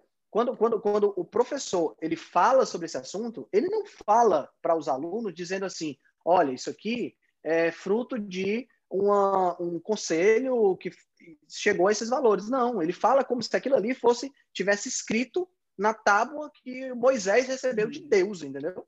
É um negócio assim é. escrito para e de facto, de todos, estes, de todos estes mitos que nós falámos, e podíamos elencar muito mais, talvez aquele como, que esteja a ter, sim, que esteja a ter maior impacto a nível do mundo é mesmo o mito da pirâmide alimentar, não é? Que desde, desde os anos 80, com a criação da, da famosa pirâmide alimentar, concretamente em 77, eu, eu sei a data porque é o ano do meu nascimento, então para mim é fácil decorar, é que nós todos à escala mundial fomos orientados a comer 50% a 60% de carboidrato, uh, fibra, não é? E depois só lá no cimo da pirâmide das carnes e os peixes, porque alegadamente isso nos podia fazer mal.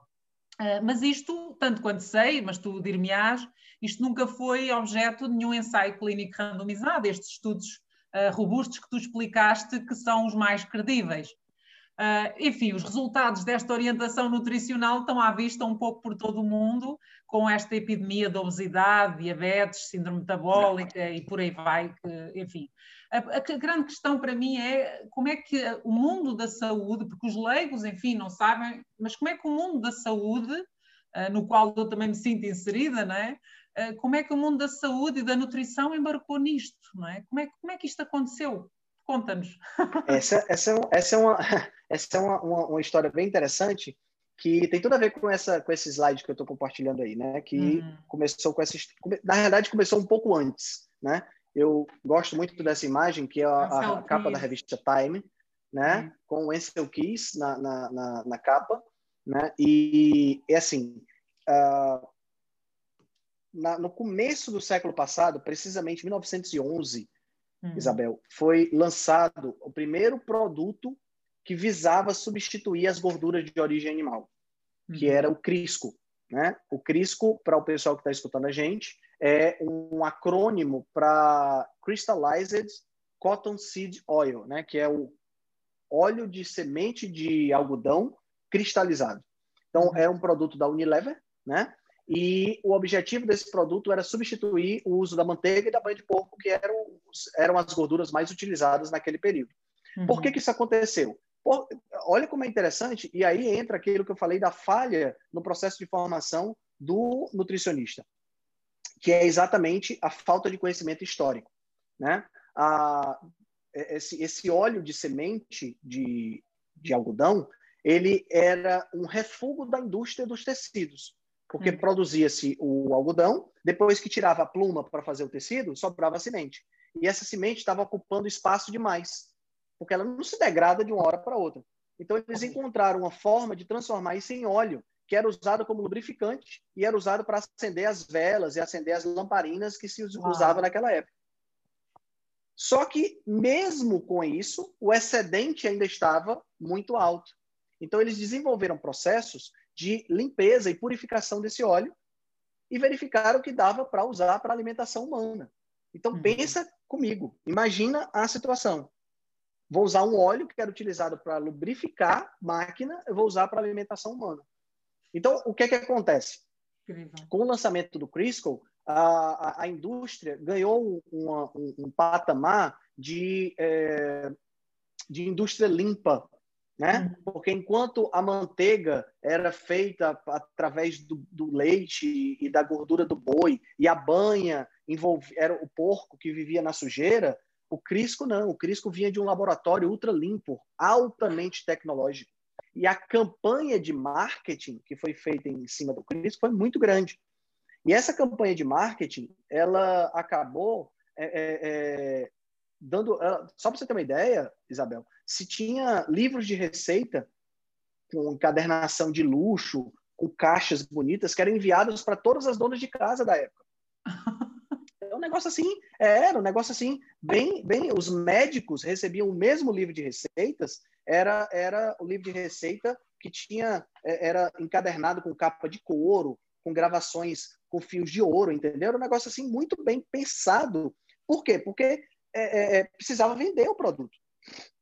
Uhum. E esse produto começou a ser vendido a partir de 1911. E gradativamente ele começou a substituir a gordura saturada. Ele começou a substituir a, as fontes de gordura saturada na nossa alimentação. Em 1950, né, um pouquinho antes na realidade, o, a, eles começaram a perceber que as doenças cardiovasculares estavam aumentando. Uhum. Mesmo havendo a substituição da, das gorduras saturadas pelo pelo Crisco, né, pelos óleos vegetais, e, e, assim, eles nunca desconfiaram que poderia ser, por exemplo, o excesso de cigarro, que naquela época era uma, uma coisa muito comum, né? E aí isso aconteceu que culminou com um infarto do presidente Eisenhower nos Estados Unidos, né? Uhum. Que era, a, a, você sabe que lá nos Estados Unidos a presidência é algo muito importante para os americanos, né? Diferente aqui no Brasil, por exemplo, que se o presidente morrer, vai ter um bocado de gente dando graças a Deus. Lá nos Estados Unidos, por, por mais que o presidente seja, seja louco, como era, por exemplo, Trump, você vê que você tem uma preservação da instituição da presidência. Então, o presidente ter é, é, um ataque do coração era algo assim muito complicado, né? E isso aí gerou uma espécie de força-tarefa para trabalhar essa, essa questão né? E aí o Excel Kids ele chefiava, praticamente ele chefiava essa questão da, da, da, das gorduras. E ele fez esse estudo que vocês estão vendo aí, que é o estudo dos seis países. A referência, para quem quiser, está aqui do lado. Tá? Uhum. Nesse estudo, ele correlacionou o consumo de gordura saturada com o aumento de mortalidade por doenças do coração. Né? Esse estudo não foi muito bem recebido, Isabel. Esse foi o primeiro estudo dele, que é o estudo dos seis países, não foi muito bem recebido. Ele não teve uma, não teve uma boa popularidade com esse estudo e ele resolveu embarcar num estudo maior, né? E nesse estudo maior que ele realizou, incluiu Portugal que, também. também incluiu, incluiu Portugal, Portugal, exatamente. Esse estudo dos seis países, ele, ele não, não mencionou, por exemplo, que as pessoas morriam mais de acordo com o maior consumo de açúcar morriam mais se possuíssem televisão e morriam mais se tivessem carro. Quer dizer, você vê que a epidemiologia é completamente furada. Né? Uhum. Mas era um estudo que se tinha, era, era, foi um ensaio que foi feito na época, ele não teve muita popularidade. Aí ele fez, né, ele viajou mais de 20 países com financiamento do sistema de saúde dos Estados Unidos e teve dados observacionais de mais de 12.700 pessoas. E chegou no estudo chamado Estudo dos Sete Países. Na realidade, esses países que vocês estão vendo aí foram os que não foram escolhidos pelo Ansel Keys, porque uhum. ele escolheu só sete. Os uhum. sete que ele escolheu fazia exatamente essa correlação que vocês estão vendo bonitinhos, bonitinho aí. Mas se a gente parar para pensar, veja aí os países número 6, 19 e 17. Dinamarca, Noruega e Suécia. São países que têm um baixo, uma baixa taxa de mortalidade e um alto consumo de gordura saturada. Uhum. Tá entendendo? Então, quer dizer, é um estudo observacional, um estudo epidemiológico, né? foi publicado aqui em julho de 1957, aonde ele começou a mostrar para o mundo quem ele era e ele queria porque queria provar essa hipótese. E foi a partir daí que ele começou essa demonização da gordura saturada. Né? Uhum. E, e veja, isso é década de 50, tá, Isabel? O Ansel Keys ele era muito influente do ponto de vista econômico, principalmente do ponto de vista científico. Ele tinha sido a pessoa que criou as rações para a Segunda Guerra Mundial dos soldados norte-americanos. Uhum. Era um cara que tinha muita influência. E ele era um cara que não só tinha muita influência, ele tinha muita força verbal. Uhum. Quando a pessoa dizia para ele que tava, que discordava daquilo que ele estava falando, ele atacava essa pessoa de todas as formas possíveis. Uhum. E como ele começou a receber muito investimento, aí ele começou a se tornar cada vez mais forte. E quem se colocava contra ele acabava recebendo uma, uh, uh, uma, uma espécie de represália sem receber fundos, sem receber é, é, é, investimentos e tudo mais. Né? Então morria ele começou a ganhar força. Não é? Quem se opunha cientificamente morria. morria. Uhum. Exato. Tinha um cientista britânico chamado Yudkin, John Yudkin, que ele teve uma, uma, uma represália tão grande que ele perdeu o emprego dele na faculdade. Uhum. Ele escreveu um livro sobre o assunto, o livro chama-se é, Veneno Branco, White, algo White assim, and né? Deadly. É, é, é, doce, é, doce, puro e mortal. É alguma coisa mais ou menos assim, uhum. o livro dele. E ele é, é, ficou no ostracismo. Né? Ele não teve mais credibilidade ele, ele entrou numa depressão, ele, ele, assim, praticamente ele foi anulado pelo meio científico. E vários, vários cientistas chegaram à conclusão que era melhor embarcar nessa história do que ficar contra o Ansel Keys, porque se ficasse contra ele ia dar problema. Uhum, uhum. Tá entendendo? Então, exatamente por isso é que a gente tem esse dogma. Só que os estudos observacionais, como a gente falou, eles não permitem isolar Será que era a gordura? Será que era os carboidratos? Será que era a falta de sono? Será que era comer demais? Será que era o estresse? Será que era a falta de exercício? Será que era o colesterol? Será que era o cigarro? Será que era o açúcar? Não tem como isolar isso e dizer é a gordura. Uhum. Entendeu? E foi a partir daí que eu tenho esses dogmas sendo estabelecidos. Apesar de eu não poder concluir uma relação de causa e efeito, esses dogmas começaram a partir daí. E aí o que, é que acontece? Veja bem, na medida em que eu começo a demonizar a gordura, Isabel, eu começo a enaltecer substitutos para essa gordura. O Quem são os substitutos da gordura saturada? Carboidrato e óleo de semente. São hum. esses dois esses dois constituintes. E na medida que eu substituo gordura saturada por carboidrato e por óleo de semente, o que é que vai acontecer? Eu estou favorecendo a indústria que produz esses, uhum. esses, esses, esses constituintes, né? esses nutrientes, esses alimentos. E aí entra o que você falou, que foi o, o, o primeiro, o primeiro comitê para diretrizes nutricionais, que começou a se reunir em 1977 e culminou com a publicação da pirâmide alimentar em 1980, né? Deixa eu só parar aqui a, a, o compartilhamento. Então, o que é que acontece? Quando, a, quando houve essa, essa, essa pirâmide alimentar apareceu, né, foi, foi lançada em 1980, ela foi lançada por um comitê, Isabel, que era um comitê que reunia é, políticos e jornalistas, e esses políticos e jornalistas escutavam os cientistas. Então, não era um comitê científico. Imagina, era um comitê é, é, é, é, um negócio meio esquisito, né? Mas era um amadores. comitê... Enfim, um conjunto de amadores. Isso, que escutava os profissionais. E uh, uh, esse, esse, comitê se reuniu durante um bom tempo e chegou ao cúmulo de uh, o chefe do comitê o senador McGovern, né? E chegou ao cúmulo de ele, é, um dos cientistas, né? Esqueci o nome dele agora. Ele falou: nós não podemos tirar a gordura saturada com esse nível de evidência que nós temos, porque se a gente tirar a gordura saturada com esse nível de evidência, a gente, a gente não tem substrato científico para saber se isso vai causar bem ou vai causar mal. A gente precisa de mais estudo, a gente precisa de uma justificativa mais forte. E o senador respondeu para ele o seguinte: vocês, cientistas, podem esperar por uma resposta. Não, Nós, não. políticos, não podemos. Não. Cara, isso é surreal. Como é que a gente pode. Hoje a gente tem uma alimentação baseada em 50%, 55% de carboidrato, que foi que é, que é, é, praticamente um ensaio clínico sendo feito com a gente. Nós somos cobaias. Eu nunca autorizei a, a, a minha pessoa a, ser, a, a, ser submetido a isso. Tá entendendo? É um negócio muito surreal. E a partir daí a gente teve a pirâmide alimentar, né? Deixa, deixa eu compartilhar de novo aqui a tela. A gente teve a pirâmide alimentar. Então, olha que interessante. Quando a gente observa a, o consumo de gordura, Isabel, né? Aqui nos gráficos o consumo de gordura de, de gordura animal nos Estados Unidos, você vê que do começo do século para cá ele vem caindo. Uhum, uhum. Então lembra o que eu falei da correlação? Eu não tenho uma correlação entre doenças cardiovasculares e consumo de gordura aumentando os dois ao mesmo tempo. Se o consumo de gordura está caindo e as doenças cardiovasculares estão aumentando, eu não posso relacionar uma coisa com a outra. Exatamente. Pelo contrário, eu posso até especular que é a falta de gordura animal que está fazendo as pessoas adoecerem uhum. do coração. Sim. Tá entendendo?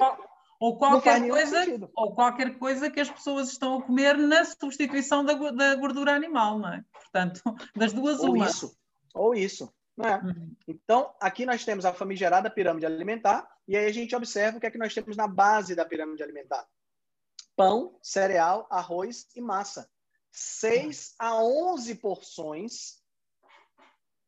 E, e tu sabe o que é o mais interessante, Isabel? É que nós estamos em 2021, essa pirâmide já não se usa mais, mas é o que a gente vê na faculdade. Ainda. Noção? É o que a gente vê na faculdade. Né? Então, nós temos aqui, observe que a base da pirâmide são os carboidratos refinados, depois a gente tem os carboidratos não refinados, e só lá em cima nós temos as proteínas e as gorduras. Ou seja, Entendeu? Isso tudo veio. Maior... Diz, diz, diz. Os alimentos de maior densidade nutricional devem então, ser ingeridos em menor quantidade. Aí vem um questionamento que vem na minha cabeça de imediato. Se carboidratos não são essenciais, e para o pessoal que está assistindo a gente, o que é que significa não ser essencial? É, o carboidrato não é essencial porque ele é fabricado pelo corpo.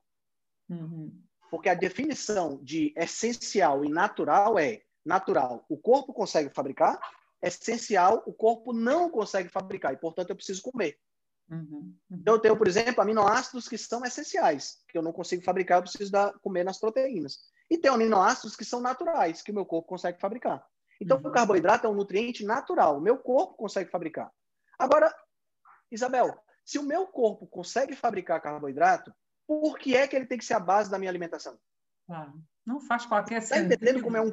Não faz absolutamente nenhum sentido do ponto de vista fisiológico. Porque se eu, se eu não conseguisse fabricar carboidrato no meu corpo, aí sim, ele deveria ser a base da minha alimentação. Mas se eu consigo fabricar, por que é que ele tem que ser a base da minha alimentação? Claro. Tá entendendo? Então, é a, a pirâmide alimentar é, absurdo, é um absurdo. Agora, por que, é que essa pirâmide pegou tanto? Porque a base lembra, lembra o seguinte, o comitê, ele não era um comitê do Departamento Científico dos Estados Unidos, não. Ele era um comitê da USDA. USDA uhum. é o Departamento de Agricultura dos Estados Unidos. Uhum. Então, o departamento, vamos só pensando aqui um pouquinho, o Departamento de Agricultura res, é, é, representa os interesses de quem? Dos agricultores. E, e os agricultores das produzem indústrias o associadas, não é? Trigo, arroz, milho, tudo claro. isso. Então, a base da pirâmide alimentar tem arroz, milho e trigo. Porque é isso que eu estou defendendo. Eu tenho que defender os interesses deles. Tá entendendo? E aí, a partir do momento que isso se torna ciência, eu acabo oferecendo para essas pessoas, para esses, é, é, para essas indústrias, eu acabo sugerindo que essas indústrias é, é precisam de um certo subsídio então, para tornar esses produtos mais baratos, porque teoricamente vai fazer bem para a população, o governo começa a oferecer subsídios para essas indústrias. E a uhum. partir do momento que eu ofereço subsídio, eu pergunto, é, Isabel, se eu começasse a lhe pagar 5 mil reais por mês ou, ou 5 mil euros por mês, você iria querer parar de receber esses 5 mil euros? Claro. Nunca. A indústria não quer parar com esses subsídios. Então, ela vai fazer propaganda por cima de propaganda para que a gente possa acreditar que o meu prato, aqui no Brasil, por exemplo, tem que ter 50% de arroz com feijão e macarrão. Hum, tá entendendo? E ela é tão poderosa, a indústria é tão poderosa, que os nutricionistas recebem essa informação na faculdade.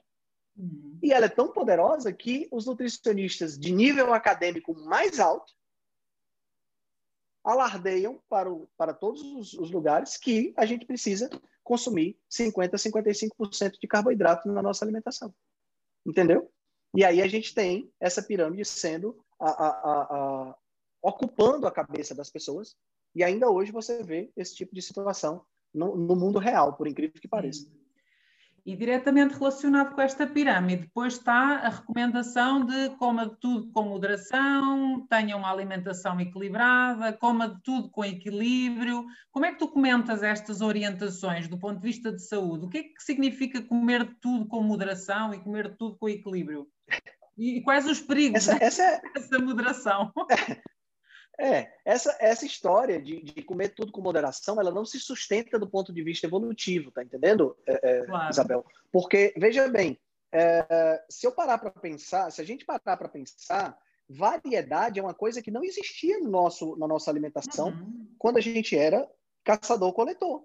Claro. A gente comia o que tinha. Era bem repetitiva. Muito, exatamente, a gente comia o que tinha. Então, entenda Entenda, é, é, entenda essa questão, que é uma questão interessante da gente, da gente pensar, que é exatamente isso da, da, dessa, dessa, dessa variedade, por que, que ela acaba atraindo e seduzindo tanto?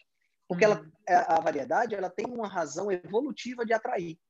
se, eu tenho, se, se eu como sempre a mesma coisa, no dia que aparece uma coisa diferente, a minha tendência é querer aquela coisa diferente.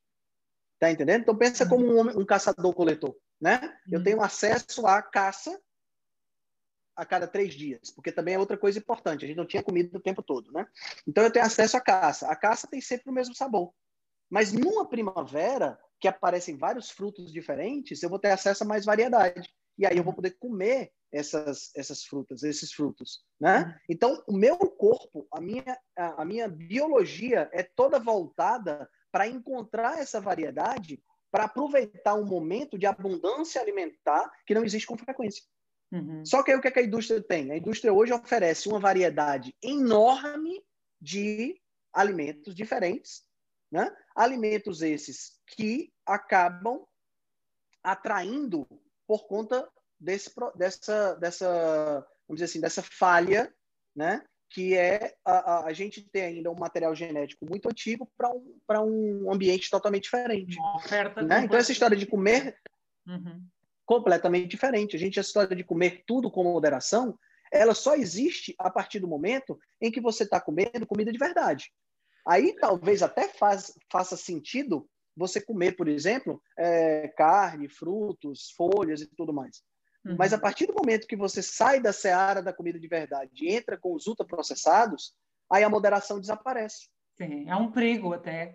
Porque isso, porque os ultraprocessados, Isabel, eles têm um grau de pureza quase farmacêutico. Claro. Você pega, por exemplo, uma farinha branca, uma farinha refinada, o nível de pureza da farinha refinada é exageradamente alto. É praticamente impossível você resistir a isso. Claro. Entendeu? Uhum. É realmente muito complicado. Eu, particularmente, não acredito nessa história de moderação. Inclusive, eu estou aqui, está na fila de, de para ler um artigo.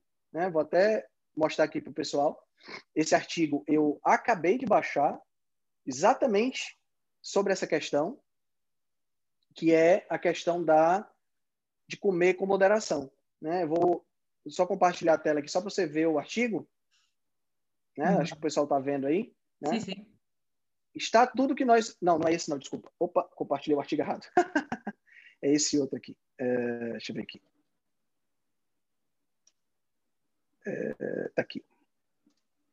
Então, é um artigo, eu não estou achando agora o artigo, eu tinha separado aqui, mas tudo não bem. É um artigo sobre moderação, entendeu? Sim. Um artigo sobre comer as coisas com moderação. Será que vale a pena comer as coisas com moderação?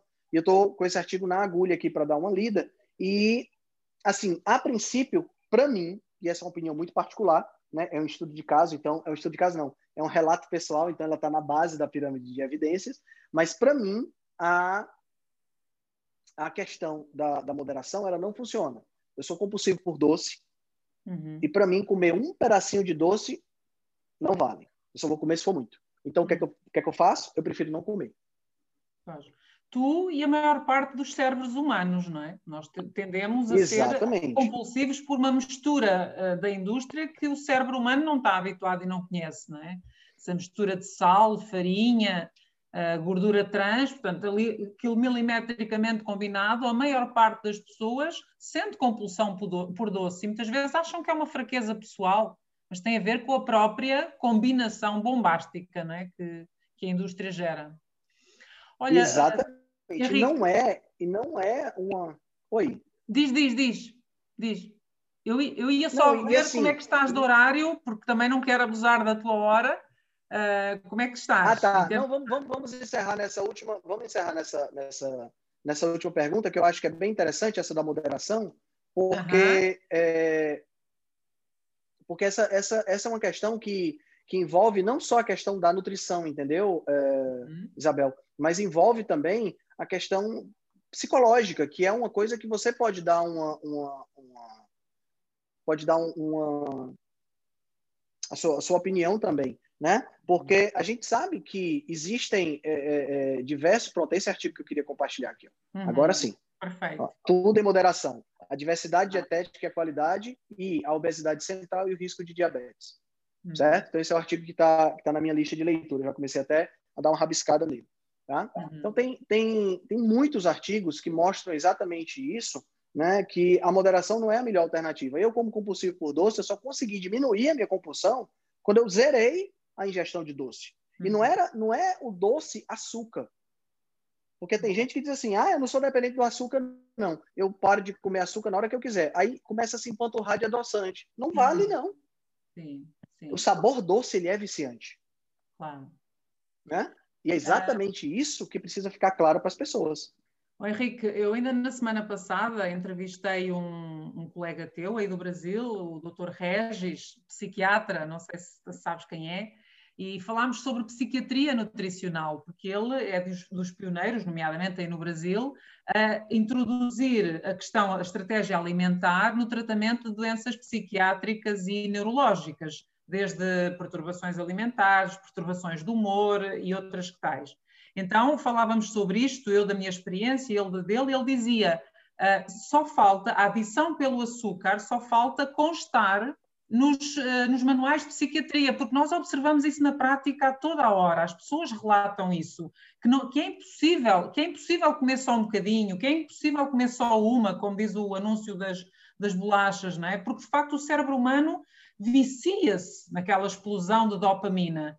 Então, só falta isso, só falta entrar nos manuais de psicologia e psiquiatria como, uh, como mais uma dependência, mais uma substância psicoativa. Só não está lá, de resto, na prática está. Nós, nós observamos isso uh, pelos relatos das pessoas, não é? E, e tu, estás essa, tu, estás a dar esse, esse testemunho também. Uhum. Exato. E, e, assim, evidências sobre esse assunto são muitas, tá entendendo? Eh, eu tenho aqui é, três artigos que eu, que eu separei aqui rapidinho. Ó, esse é um deles. Deixa eu mostrar aqui. Que é ah. Sugar Addiction, Is It Real? Uma revisão narrativa, né? Uhum. Que é um, uhum. um, muito bom.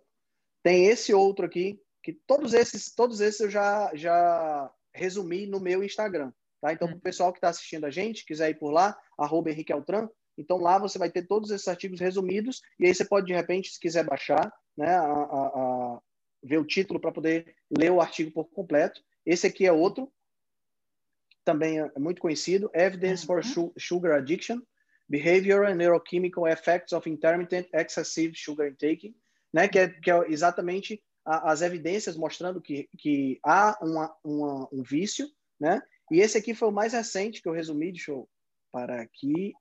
E esse foi o mais recente que eu resumi. Esse aqui que é Sugar Addiction Pushing the Drug's Sugar Analogy to the Limits. Né? Então, assim, esse daqui, o último, né, que é, uma, é uma, uma, uma, uma revisão, ele mostra não só essa questão da, do açúcar, mas também ele fala claramente que o sabor doce tem essa influência. Então, você pode até se livrar do açúcar, né? Mas se você continua usando adoçantes, é, é, ingerindo refrigerantes dietéticos, mais, você fica mel, você fica reforçando claro. o, o, o, vício em doce, né? Então isso é, um, é uma questão muito séria, muito séria mesmo. Sim. São substâncias, claro que nós sabemos que no, na, adição, na adição ao açúcar há aspectos do lado da substância e do lado da pessoa. Nós sabemos que sim. Sim, negamos, sim, claro, claro. Não negamos que existem algumas características ou traços do lado da pessoa que levam claro. também a essa adição mas não podemos escamotear que há questões do lado da, da, substância, porque ninguém é adicto a brócolos ou a salada ou a alface, não é? Porquê? Porque essas, esses alimentos da mãe natureza não têm propriedades aditivas. Então é preciso, é preciso. As pessoas são sempre compulsivas por alimentos industrializados que juntam o carboidrato com a gordura, não é? Que é uma combinação que não existe na natureza, na maior parte dos casos. Exato, Olha, Henrique, exato. Eu, eu, se calhar, não, enfim, eu não quero abusar do teu tempo, está a ser delicioso ouvir-te. Eu avisei. A eu, gente conseguiu. para A gente pessoas- conseguiu chegar em qual pergunta? na estamos 7, em qual? ficámos na 7 para aí. Eita, ainda tem um bocado de coisa para a gente conversar ainda. Vamos, vamos continuar Ah. amanhã, então. Sim, eu avisei, para aquelas pessoas que nos estão a ouvir, eu avisei no princípio que eh, o Henrique é uma pessoa que sabe imenso de nutrição e saúde, portanto eu sabia que ia ser assim, é uma delícia. Mas claro, também tens os teus compromissos agora a seguir, vamos ficar por aqui. Uhum. Amanhã retomamos então à mesma hora para continuarmos esta conversa Às 14 deliciosa. horas nós conversamos mais uma vez. Vamos ver se amanhã a gente consegue encerrar. Se não, a gente marca uma terceira Sim, também. Tem, marcamos uma três, não terceira. tem problema nenhum. Eu te- Olha- meu- sabe qual é o meu problema, Isabel? Que eu adoro falar, então dá bem certinho. Sim, eu adoro ouvir e portanto, olha, Olha aí, ficou Muito perfeito. obrigada mesmo pela tua generosidade, pelo teu tempo e por esta aula fantástica que nos deste e fica então combinado para amanhã o resto da nossa conversa. Eu que tá bom? agradeço. Até Obrigada. amanhã. Tchau, tchau. Um beijinho. Com licença, com licença.